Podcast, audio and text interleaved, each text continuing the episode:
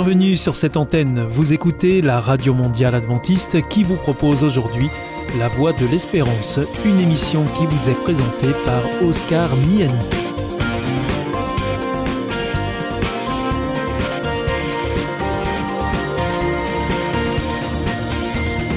C'est avec grand plaisir que je vous retrouve sur notre antenne. Encore une fois, soyez les bienvenus à l'écoute de La Voix de l'Espérance, notre émission quotidienne de 30 minutes qui vous est présentée par Oscar Miani. Merci de votre fidélité à ce rendez-vous. Je vous rappelle que vous pouvez nous écouter sur cette antenne ou bien en podcast ou encore avec votre téléphone. Aujourd'hui, au programme Parole solidaire, un moment d'information humanitaire avec ADRA, l'Agence de développement et de secours adventiste. Et pour conclure cette émission, vous retrouverez un moment de témoignage avec C'est vous l'histoire.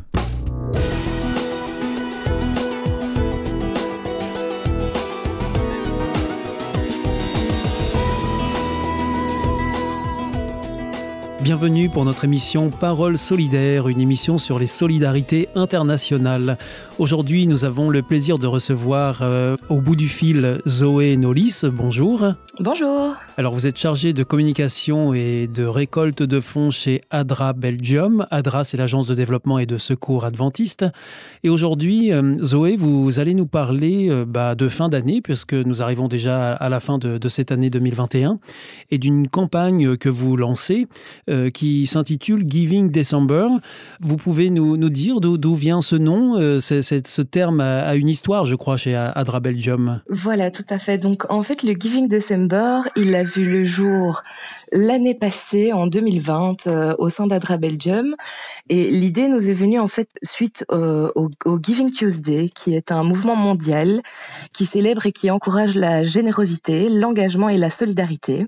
Donc, ce mouvement est apparu en, en 2012 aux États-Unis, en réponse aux événements commerciaux qui étaient le Black Friday et le Cyber Monday. Et donc, euh, l'année passée, face à la crise du Covid, nous avons décidé de ne pas nous limiter à une journée de solidarité, mais de transformer cela en un mois qui célèbre la solidarité, donc le Giving December. Donc, il faut savoir que le mois de décembre, en général, pour les, pour les associations, c'est un des mois les plus importants pour les, organisations caritatives. Euh, puisque c'est un mois où la générosité prend le dessus et qui nous permet de mener à bien des projets tout au long de l'année suivante. Donc sur la seule période du mois de fin d'année, euh, nous recevons près de la moitié des dons de l'ensemble de l'année. Donc c'est pour cette raison qu'on a qu'on a décidé de créer une campagne sur tout le mois de décembre qui reprend différentes choses euh, au sein d'Adra. Oui, donc cette campagne euh, est propice au bilan puisque nous sommes en fin d'année et donc c'est l'occasion de revenir sur certaines actions qui ont été menées tout au long de l'année, c'est ça? Voilà, tout à fait. Donc c'est l'occasion pour le, le, bureau de faire une, une rétrospective sur ce qui a été réalisé durant, durant l'année écoulée, que ce soit euh, au niveau des projets de développement ou de l'aide d'urgence. Donc nous, en, en 2021, on a été actif dans, différents pays, donc euh, par exemple en, Mauritanie, en Somalie, en Mongolie pour un projet euh, de, permaculture venant en aide à des, agriculteurs, des anciens nomades qui, sont maintenant, qui, se sont exportés en ville et qui en fait euh, ont des problèmes pour avoir, pour subvenir à leurs besoins. Donc on a différents projets de développement qu'on peut qu'on résume en fin d'année pour aussi illustrer où sont partis les dons qui ont été récoltés? Donc euh, au niveau de l'aide d'urgence, ça a aussi été euh, assez chargé, je vais dire, euh, l'année 2021, puisque dès le début de l'année, je crois que c'était début février, on a été actif au Myanmar. Oui, dans, quel, dans quel, cadre? Au début février, il y a eu un, un coup d'État au Myanmar, donc il y a eu énormément de populations qui se sont retrouvées déplacées au sein du pays. Mhm. Et donc le réseau ADRA s'est mobilisé afin d'offrir de, de la nourriture et des logements à des gens qui avaient dû quitter leur domicile suite à la prise de pouvoir de On a aussi été actif euh, dans le cadre de la deuxième vague de coronavirus en Inde. Donc ça, je pense que c'était au mois de mai afin de venir en aide aux infrastructures médicales qui étaient complètement dépassées par le nombre de, nouveaux cas de, Covid. Et alors la, grosse action d'urgence euh, sur lesquelles on a été actif euh, également en 2021, c'était les, les inondations qui ont eu lieu au mois de juillet en Belgique. Oui, on s'en souvient. là, on a eu, voilà, je pense mhm. que le, mon directeur avait, avait en effet parlé du, du sujet de manière plus approfondie. Oui, oui, tout à Mais fait. Donc on, ce micro, oui. Voilà, donc on a eu énormément de volontaires qui ont été dans l'arrondissement de, de, Verviers pour aider les, les sinistrés suite suite aux terribles inondations qu'il y a eu mi-juillet. Et donc, euh, c'est l'occasion aussi pour nous, en fin d'année, de, de pouvoir vraiment illustrer où, où l'argent récolté pendant l'année euh, a été investi. Et donc, on profite euh, justement de notre campagne Giving December pour refaire un résumé des différents projets, des différentes actions qui ont eu lieu durant l'année. Et, et, puis, durant cette campagne euh, Giving December, il y a aussi euh, une opération que vous menez, euh, une opération de, de fin d'année, qui s'appelle Colline Noël. Et ça, c'est une opération qui est propre à Adra Belgium. Vous pouvez nous en parler aussi pendant cette période de fête où abondent les cadeaux en général? Ça, c'est une, c'est une opération qui existe depuis 2016 au sein d'Adra Belgium, où jusqu'à l'année passée, nous, nous proposions aux sympathisants d'Adra de, de remplir eux-mêmes un colis euh, avec un cadeau de Noël pour un enfant défavorisé dans un pays d'Europe de l'Est. Avec leurs propres affaires, leurs propres cadeaux, c'est ça? Voilà, tout à fait. Donc mhm. on donnait des, des, indications afin que tous les colis euh, reprennent le même genre de choses, donc que ce soit des jouets, du petit matériel scolaire, il y a des articles de toilette aussi ou des vêtements et des et aussi des, des petites gourmandises donc euh, des biscuits, des chocolats pour pour les enfants. Et l'année passée, on a été obligé de repenser l'action pour pouvoir quand même l'effectuer en 2020 avec le avec la pandémie et donc depuis l'année passée on propose une possibilité de faire un colis euh, sur internet en ligne où on propose un, un catalogue euh, pour les enfants avec différentes possibilités où les gens peuvent sélectionner les, différents petits cadeaux qui seront dans, le colis. Et nous avons mis en place un partenariat avec la Serbie afin que les colis soient fabriqués directement sur place et distribués à des enfants qui vivent sous le seuil de pauvreté ou qui risquent d'y tomber. Donc, euh, il y a énormément d'enfants qui qui vivent dans des conditions déplorables en, en Serbie, qui sont généralement des enfants provenant soit de familles nombreuses ou dont les personnes responsables n'ont pas beaucoup de revenus pour s'en occuper convenablement. Et donc souvent, les cadeaux de Noël se limitent à une nouvelle paire de chaussettes ou une bouteille de limonade. Et donc on avait envie de pouvoir euh, offrir euh, offrir des, cadeaux à des enfants défavorisés et un petit peu égayer leur vie en, en période de fin d'année, puisque on oublie souvent quand on vit dans des pays développés comme la Belgique que tous les enfants n'ont pas les mêmes possibilités que, que celles qu'on peut avoir euh, ici. Oui, c'est important de, de, le rappeler. Euh, Zoé Nolis, euh, vous nous disiez que euh, les colis seraient confectionnés sur place en, en, Serbie. Ces colis seront confectionnés par Adra Serbie? Voilà, tout à fait. On a un partenariat avec le bureau d'Adra local qui s'occupe de préparer les colis et de la distribution et qui évidemment nous, nous fait parvenir des photos et des témoignages d'enfants là-bas qui ont reçu un colis afin qu'on puisse partager ça avec les donateurs belges. Donc voilà, et on a aussi la possibilité euh, pour les groupes de volontaires en Belgique de trouver un partenariat avec des associations locales, donc sur le territoire belge, qui viennent en aide aux enfants défavorisés. Et donc là, ils peuvent également eux-mêmes fabriquer les colis et s'occuper de la distribution ici en Belgique pour des enfants dans le besoin. Et alors donc les auditeurs qui, qui, nous entendent là en ce moment et qui souhaitent euh, soutenir financièrement cette opération Colline Noël, euh, comment est-ce qu'ils peuvent s'y prendre? Tout est sur notre site internet, donc euh, adra.be. Et, il y a, donc le, catalogue en ligne avec les différentes possibilités pour eux. Donc c'est assez simple, toute la procédure est expliquée, mais donc la, première chose est de fabriquer un, colis, euh, que ce soit c'est une, une, activité aussi qui peut être faite avec des enfants ici euh, ici en Belgique. Et puis, ils peuvent également personnaliser le colis en envoyant euh, un mail euh, au bureau d'Adra avec euh, que ce soit une photo ou un dessin. Et tout ça sera transmis à notre bureau local qui s'occupera de fabriquer et de distribuer les colis sur place. Donc, tout ce dont vous nous avez parlé durant toute cette émission, Zoé Nolis, nous pouvons le retrouver sur adra.be où là, toutes les informations sont, sont apparentes, sont accessibles. Voilà, tout à fait. Donc, il y, a, y a sur notre site un, un onglet qui s'appelle Nos actions et donc il y a les actions chaque année. Et dans les actions en 2021, il y a euh, les informations sur les, sur les colis de Noël pour l'année 2021. Voilà, merci beaucoup euh, Zoé Nolis d'être venue à ce micro de Parole Solidaire nous, nous parler de, des actions d'Adra Belgium et notamment de cette campagne de fin d'année Giving December. On se donne rendez-vous euh, le mois prochain pour parler encore euh, de nouveaux sujets qui ont un lien avec la solidarité internationale. À bientôt. Au revoir. Merci beaucoup. Au revoir. C'était Parole solidaire avec Zoé Nolis d'Adra Belgium une émission sur les solidarités internationales. Hier ist Adventist World Radio, die Stimme der Hoffnung. Questa è la radio mondiale adventista. La voce della speranza. Information coronavirus. Pour vous protéger et protéger les autres du coronavirus, adoptez ces gestes simples. Lavez-vous très régulièrement les mains ou utilisez une solution hydroalcoolique. Toussez ou éternuez dans votre coude ou dans un mouchoir. Utilisez des mouchoirs à usage unique puis jetez-les. Saluez sans serrer la main et évitez les embrassades. Plus d'informations au 0800 130 000, appel gratuit, ou sur gouvernement.fr. Ceci est un message du ministère chargé de la Santé et de Santé publique France.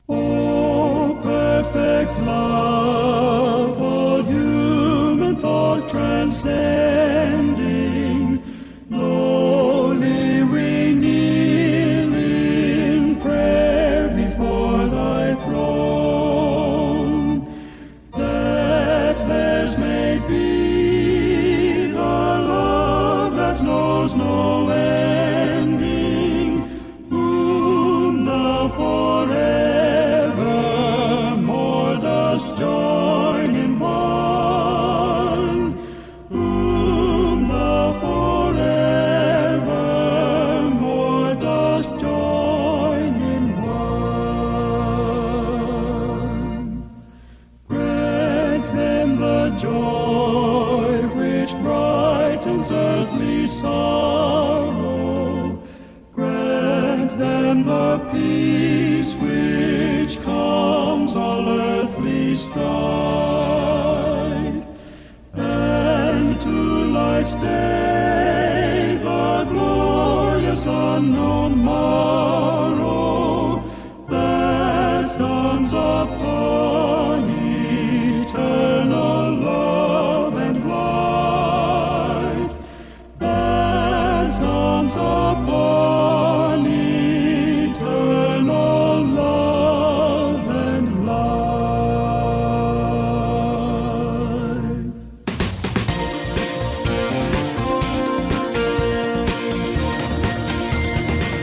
Vous êtes toujours à l'écoute de la Radio Mondiale Adventiste et ici c'est la Voix de l'Espérance et vous êtes en compagnie d'Oscar Miani. Si vous le souhaitez, vous pouvez nous demander notre grille des programmes que nous vous adresserons gratuitement. Pour cela, il vous suffit de nous adresser un mail à l'adresse suivante france awr.org. En ce qui concerne nos coordonnées postales, c'est IEBC, la Voix de l'Espérance, boîte postale 100 77 193 Damary Lélis, CEDEX. Je vous invite maintenant à poursuivre avec un moment de témoignage dans C'est vous l'histoire. C'est vous l'histoire.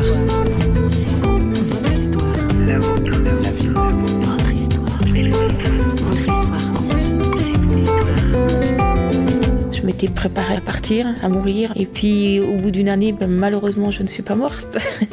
Je dis malheureusement d'un côté, heureusement de l'autre. La souffrance a-t-elle un sens? Pourquoi s'accrocher à la vie quand la douleur devient insupportable? La mort est-elle une solution? Que de questions dans C'est vous l'histoire aujourd'hui. Notre invité, Nouchine Kazonave, aurait dû être emporté par un douloureux cancer des os en un an. Mais voilà, ça fait 14 ans que ça dure. C'est vous l'histoire a recueilli son témoignage, un magnifique témoignage de vie. Nouchine Kazonave vient de Reims, en France. Elle est éducatrice spécialisée, un métier qu'elle a dû abandonner à cause d'un problème de santé, comme elle dit. Elle est atteinte d'un ostéosarcome, autrement dit un cancer des os. La jeune femme souffre à tel point qu'elle a voulu adhérer à une association d'aide au suicide. Elle en parle sans tabou au micro de notre journaliste Christine Raymond.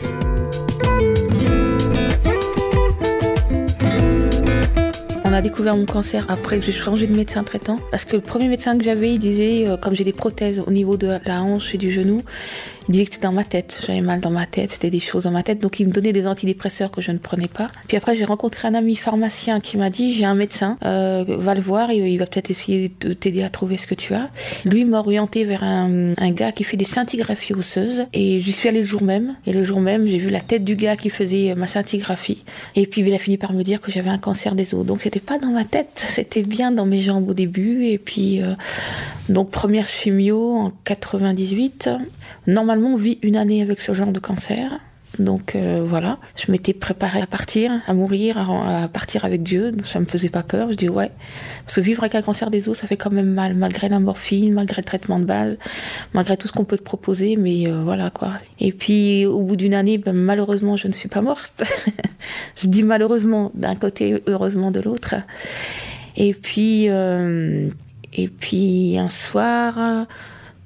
Euh, donc il y a un soir où j'ai regardé une émission sur euh, qui se passait en Suisse où on laissait mourir les gens qui voulaient mourir, mais pas juste pour le plaisir de mourir, c'est parce qu'il y avait une raison valable, que les médecins ne pouvaient plus rien faire. Donc j'ai pris contact avec eux, j'ai pris leur numéro de téléphone, je les ai appelés, mais ils ont voulu savoir un peu ce que j'avais comme maladie, qui j'étais, pourquoi je voulais en finir. Donc ils ont aussi demandé si j'avais un cancérologue qui était d'accord avec ma démarche et un médecin traitant qui était aussi d'accord avec ma démarche. Ensuite j'ai euh, donc euh, eu l'occasion de rencontrer une personne alors elle est plus psychologue qu'autre chose, cette dame-là. Elle s'occupe spécifiquement d'une seule personne et elle rencontre ton médecin traitant, ton cancérologue et elle voit dans l'état où tu es réellement. Et après ils se réunissent entre eux, d'après ce que j'ai compris parce que j'ai pas, j'ai pas tout eu, hein. et ils décident euh, s'ils t'acceptent ou ils t'acceptent pas. Donc il y a une adhésion à payer pour l'année. Et après, donc si vraiment euh, c'est le temps de partir, tu fixes une date avec eux. Si tu veux prendre un membre de ta famille ou quelqu'un ou des amis qui veulent aussi être proches le jour où tu, tu décides de mourir, voilà, tu peux aller avec. Mais il faut aller en Suisse parce qu'en France, ça ne se fait pas.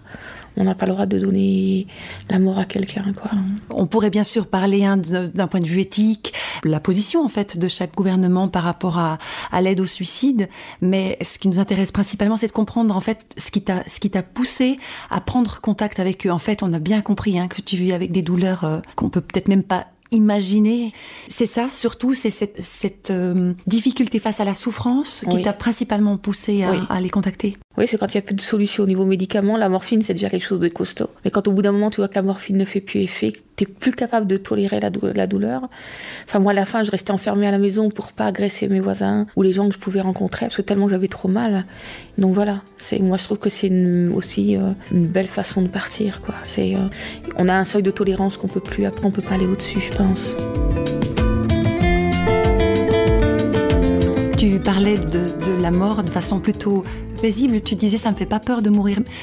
Pourquoi, en fait? Alors, j'ai eu l'occasion de rencontrer Dieu en 87 et euh, je sais qu'à partir du moment où on appartient à Dieu, on va dans un pays qui s'appelle le paradis et là, il n'y a plus de souffrance, il n'y a plus de douleur, il n'y a plus toutes ces choses-là. Alors, euh, oui, c'est bien de vivre, c'est bien de continuer de sur terre, de donner, de partager tout ce qu'on a reçu de la part de Dieu, mais aussi, je pense qu'on est tous, euh, enfin, tous les chrétiens ont hâte aussi d'aller rejoindre Dieu, quoi. Là où il n'y a plus toutes ces choses pas belles sur cette terre. Puis j'ai perdu mon mari et mes enfants, donc j'ai aussi hâte d'aller les rejoindre. Est-ce qu'on est à la fois partagé entre l'envie de, de rester, de continuer à vivre? Est-ce qu'il y a un instinct de, de, de survie qui pousse quand même à, à retarder la, la décision de, de mourir quand même? Bah, apparemment, le mien, ouais, il a l'air bien d'être bien costaud. Plusieurs fois, j'ai voulu partir et puis, euh, et puis je pense que c'est Dieu qui n'a pas permis, donc c'est qu'il y a encore des choses, il y a encore, euh, je pense que j'ai encore le potentiel de pouvoir vivre et d'encaisser encore un peu plus la douleur, apparemment, quoi. Quand moi je me décide d'aller voir, d'aller les rencontrer, j'ai pris rendez-vous et tout, hop, tout à coup il y a la douleur qui, euh, qui s'apaise quand même, quoi. Donc, je sais que Dieu, il, décide aussi, il décide. Il y a toute un- une, polémique, hein, et l'Église condamne le suicide. Euh, comment tu te positionnes euh, personnellement par rapport à ça? Alors je dis qu'il faut passer par la douleur, il faut passer par euh, les, choses terribles. Personne ne peut dire on a le droit, on n'a pas le droit. Je dis c'est vrai qu'il n'y a que Dieu qui a le droit de vie ou mort sur nos vies, mais je pense que Dieu, avec l'amour qu'il a, il comprend aussi les gens qui veulent en terminer. Je sais aussi que dans l'église où je suis, le- le- les trois quarts des gens sont contre, mais c'est pas non plus des gens qui souffrent et qui encaissent autant de choses que, entre autres, que je suis obligée d'encaisser, quoi. Enfin, moi, je condamne pas les gens. Je dis, faut être courageux aussi pour se donner, euh, pour se donner la mort, quoi. C'est courageux. Je c'est courageux. Nouchine est chrétienne, tout à l'heure elle évoquait sa foi, alors inévitablement on se demande pourquoi Dieu ne la guérit-il pas puisqu'il est tout-puissant? Alors, je doute pas que Dieu soit capable de guérir, mais je sais aussi qu'il est capable de laisser les gens, euh, entre, autres par rapport à ma santé. Tout au début que je suis allée euh, à Colmar me faire soigner, qu'on a détecté mon cancer, j'ai eu le privilège, entre guillemets, de rencontrer un petit garçon euh, de 11 ans, 11-12 ans, euh, qui avait eu un cancer. Et euh, j'ai très bon contact avec mon cancérologue à Colmar. Et il m'a demandé de rencontrer ce petit bonhomme qui venait d'une fratrie de 11 enfants, le petit dernier. Donc il était en train de mourir. Il avait aussi un cancer des os, ce petit gars-là. Et simplement, le cancérologue m'avait dit, puisque tu parles facilement avec les autres, est-ce que tu pourrais essayer d'aller voir un petit peu ce petit gars-là? Son père, sa mère, ses frères et sœurs le battaient régulièrement. Et du jour où il est tombé malade, ils l'ont déposé à l'hôpital. Et du jour où ils ont su qu'il avait un cancer, c'était de sa faute. Et en discutant avec ce, petit gamin, je me suis aperçu que jamais personne ne l'avait pris dans les bras, jamais on lui avait dit je t'aime, jamais on l'avait euh, même fait un câlin, des choses comme ça. Et euh, donc pendant plus d'une semaine, moi, j'allais régulièrement, enfin, j'allais tous les jours le voir parce que j'étais hospitalisée aussi. On passait du temps ensemble, puis au fur et à mesure, je me suis approchée un peu plus de lui, sans trop lui faire peur, parce que je sais que c'est des choses qu'il aimait pas. Et c'est lui qui, donc je lui ai dit, pleurer, c'est humain. Euh, avoir besoin de bisous, de câlins, de, dire je t'aime à quelqu'un ou d'entendre quelqu'un te dire je t'aime, c'était quelque chose de tout à fait humain.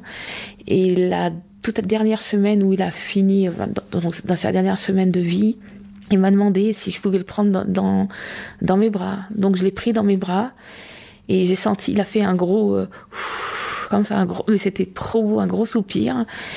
Et ça a duré pendant peut-être une bonne demi-heure, trois quarts d'heure. Et il m'a dit merci. Il a dit c'est la première fois que quelqu'un me prend dans les bras. Il a dit tu avais raison, on se sent bien. Et il s'est endormi. Et il y a une infirmière qui est rentrée à un moment donné. Elle est venue voir. Et puis je dis il dort. Et elle me dit, bah, attends, je vais te le retirer des mains. Et je dis, non, non, non, laisse-le, laisse-le, il dort. Je veux qu'il se réveille comme ça, comme quoi, quand, quand, quand il s'endormit dans mes bras, qu'il réalise qu'il était encore dans mes bras, quoi. Et moi, ce que j'ai pas réalisé, c'est qu'il était, c'est qu'il était mort, ce petit gars-là. Alors, ça m'a fait drôle, et en même temps, je suis contente parce qu'il a appris, euh, dans ses dernières euh, petites heures de vie, que les bras d'une maman, parce que je suis maman, dans le bras d'une maman ou les bras d'un adulte, c'était, il, y, avait le droit aussi, quoi. Alors, à 11 ans, voilà, il est parti. Et Dieu a permis. Moi, je dis que c'est Dieu qui a permis que je rencontre ce petit gars-là. Donc, même si des fois je me fâche parce que je souffre trop, je, j'ai quand même de belles rencontres. Je peux quand même témoigner de tout ce que je vis au travers de mon cancer. Et, et, celle-là, cette histoire-là avec ce petit bonhomme, c'est la plus belle des histoires, quoi. Hein. Mais c'est en même temps une belle preuve d'amour de Dieu, d'utiliser de, euh, ma santé, d'utiliser aussi qui je suis, euh, même si je suis pas tout le temps commode, même si des fois j'ai mal, même euh, voilà quoi. C'est un beau cadeau de la part de Dieu. Et je sais que ben, voilà, pour l'instant, je sais qu'il s'il me guérit pas, c'est parce qu'il a besoin de ma maladie, de ce que je traverse aussi pour encourager. Et j'ai eu la chance d'avoir été encouragée par pas mal de gens au travers de ce que je vis quoi. Alors peut-être que hum, des personnes qui t'entendent euh, se disent mais si vraiment c'est un Dieu d'amour, mais comment ça se fait alors qu'il laisse souffrir comme ça? C'est des grandes questions, mais c'est des questions quand même que les gens se posent. Ouais. Ben, il laisse souffrir parce que je suis chrétienne. Et il n'y a pas de raison qu'il me laisse pas moi souffrir parce que je suis chrétienne et qu'il laisse quelqu'un qui n'est pas chrétien souffrir. Euh, le soleil, il brille sur la tête de tout le monde. La pluie, elle tombe sur la tête de tout le monde. Donc la maladie, elle est aussi à tout le monde. Et puis, euh, et puis ben, la maladie, elle est là depuis, euh, depuis, depuis la nuit des temps. quoi. C'est comme ça. Et après, c'est Dieu qui choisit de guérir ou, ou de pas guérir. Et, ça n'a jamais fait ébranler cette, cette foi, cette confiance que tu as en lui? Ma maladie, jamais. Mmh. Jamais, jamais, jamais. C'est les souffrances de temps en temps que je dis à Dieu, mais pourquoi, mais pourquoi tu trouves pas que j'en suis assez comme ça? C'est bon, j'en ai ras le bol, quoi. Puis après, hop, une fois que la grosse tempête, j'appelle au secours, j'appelle des amis pour prier et tout. Puis après, une fois que la grosse tempête est passée, voilà, quoi, ça passe. Mais voilà, mais, je sais que Dieu, il préfère m'entendre râler une bonne fois. Après, voilà, il dit, oh, dans quelques temps, ça va aller mieux. et puis c'est vrai, quelques temps après, ça va mieux, quoi. La tranche de vie de Nouchine nous montre à quel point Dieu donne du sens à nos existences, quand bien même nous passons par le pire. Il reste à nos côtés et nous prouve notre valeur. À bientôt!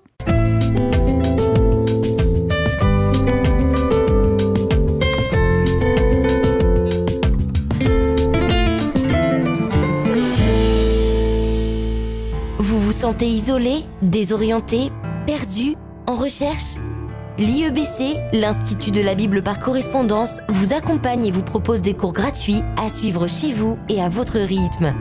Retrouvez-nous vite sur www.iebc.org et vous verrez, votre vie va changer. Parce que croire, c'est la vie. Si vous souhaitez réécouter ce programme ou bien le partager avec vos amis, retrouvez-nous sur www.awr.org. Vous pouvez aussi nous suivre par téléphone, c'est très simple, depuis la France. Il vous suffit de composer le 01 80 14 44 77. Si vous êtes en dehors de France, eh bien vous composez le 0033 1 80 14 44 77. Et si vous nous écoutez depuis les États-Unis, eh bien vous composez le 1 712 432 9978. Bien entendu, tous ces numéros ne sont absolument pas surtaxés. Votre émission est pour aujourd'hui terminée. Vous écoutiez la Radio Mondiale Adventiste pour votre émission en français La Voix de l'Espérance et vous étiez en compagnie d'Oscar Miani. Je vous donne rendez-vous dès demain à la même heure pour votre nouveau programme. D'ici là, que Dieu vous bénisse. Au revoir et prenez bien soin de vous.